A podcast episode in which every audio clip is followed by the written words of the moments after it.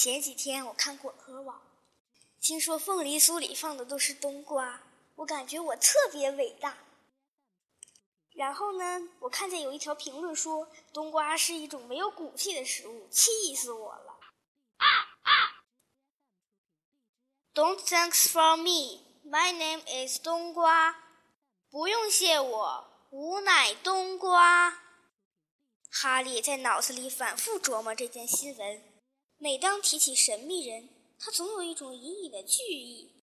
他认为这是初入魔法世界的必然感受吧。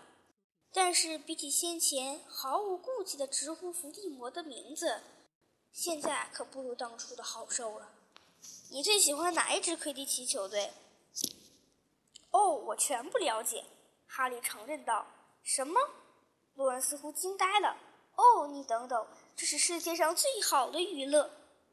他开始滔滔不绝地讲起了四支球、几名球员的位置，绘声绘色地讲他跟几个哥哥去看几场有名的球赛，并说等他有了钱，他要买一把他喜欢的飞天扫帚。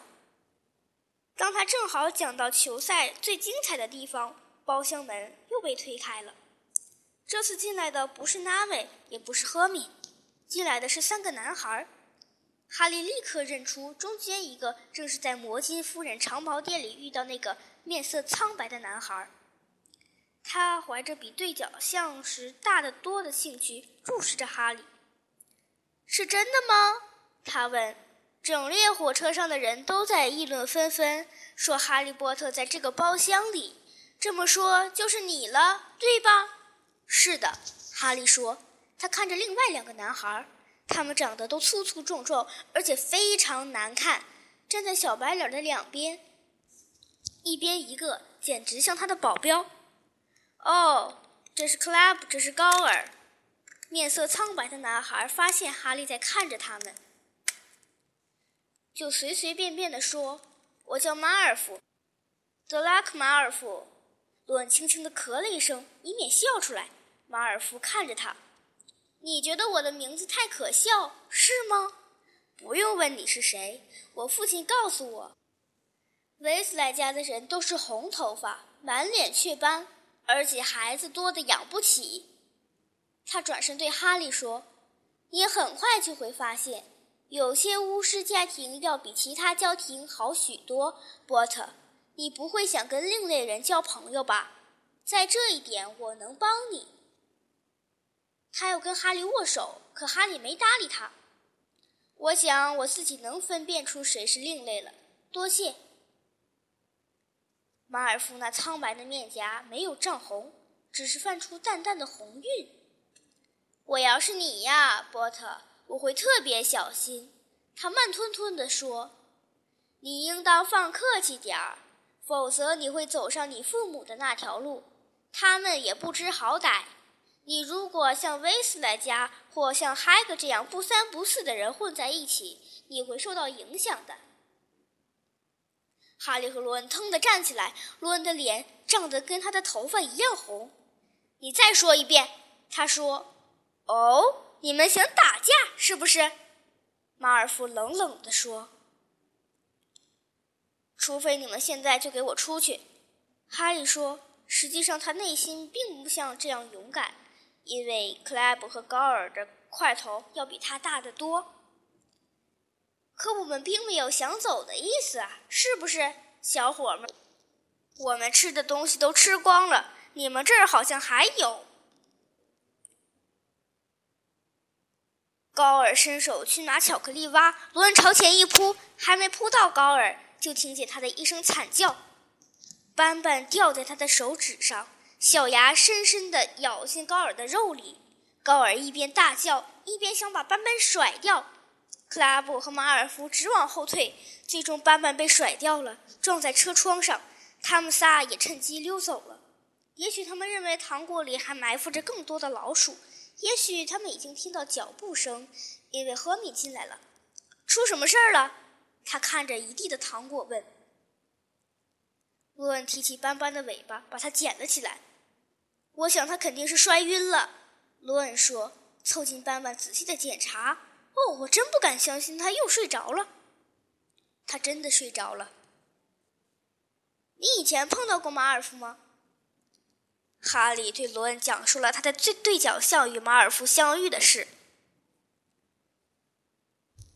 我听说过他家的人，罗恩阴郁地说：“神秘人失踪后，他们是第一批到这边来的人。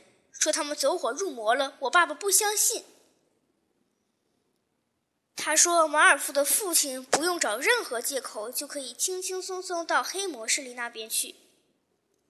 他要对赫米说：需要帮什么忙吗？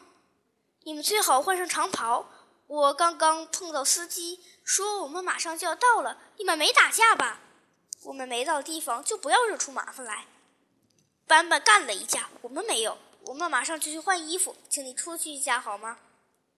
好吧，我来这里因为那外面的人太淘气了，他们在过道上跑来跑去。赫敏不屑地说：“哦，顺便说一句，你鼻子上有块脏东西，你知道吗？”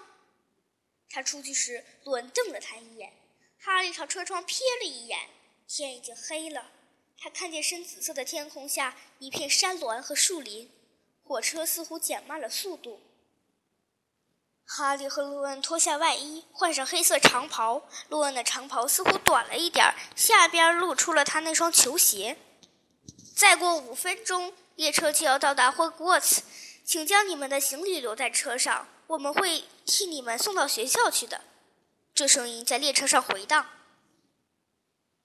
哈利紧张的胃里的东西直往上翻。他看见罗恩雀斑下的脸也发白。他们把剩下的糖果塞进衣袋，就随着过道上的人流朝前涌去。列车放慢了速度，最后终于停下来。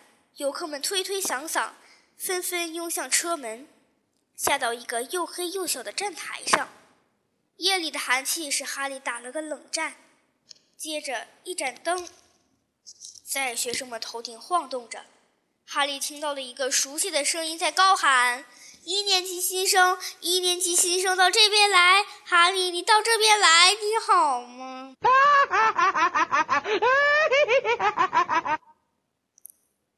在万头攒动的一片人海之上，海格捋着大胡子。微笑，来吧，跟我来。还有新生吗？当心你们的脚下。好啦，一年级的新生，跟我来。他们跟着海格连滑带溜，磕磕绊绊，似乎沿着一条陡峭狭窄的小路走下坡去。小路两旁一片漆黑，哈利心想：这两边应该是茂密的树林吧。没有人说话，只有那个丢了蟾蜍的男孩偶尔吸两下鼻子。拐过这个弯儿，你们很快就要第一次看到霍格沃茨了。海格回头喊道。接着是一阵响亮的“啊”，小路的尽头突然展开了一片黑色的湖泊，湖对岸高高的山坡上立着一座巍峨的城堡。城堡上塔尖林立，一扇扇窗口在星空下闪耀。这条船上不能超过四个人。海格指着泊在岸边的一对小船，大声说：“哈利和罗恩上了小船，纳维和赫敏也跟着上来了。都上船了吗？”海格喊着，他自己乘了一条船。那么，前进喽！一对小船立刻划过波平如镜的湖面，向前驶去。大家都沉默不语，凝望着高入云天的巨大城堡。当他们临近城堡所在的悬崖时，那城堡仿佛耸立在他们头顶上空。低头！当第一批小船驶经峭壁时，海格朝他们喊着。大家都低下头。小船载着他们。穿过覆盖着山崖正面的常春藤帐幔，来到神秘的开阔入口。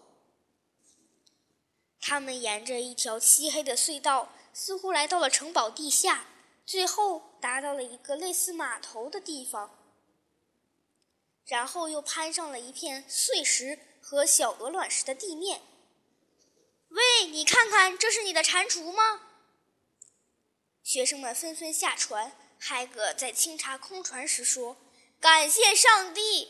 那位伸出手臂，惊喜若狂地喊着。之后，他们在海格提灯的灯光下进入一条隧道，最后终于到达了城堡阴影的一片潮湿的草地。大家都攀上一段石阶，聚在一扇巨大的橡木门前。都到齐了吗？你看看，你的蟾蜍还在吧？海格举起一只硕大的拳头，往城堡门上敲了三下。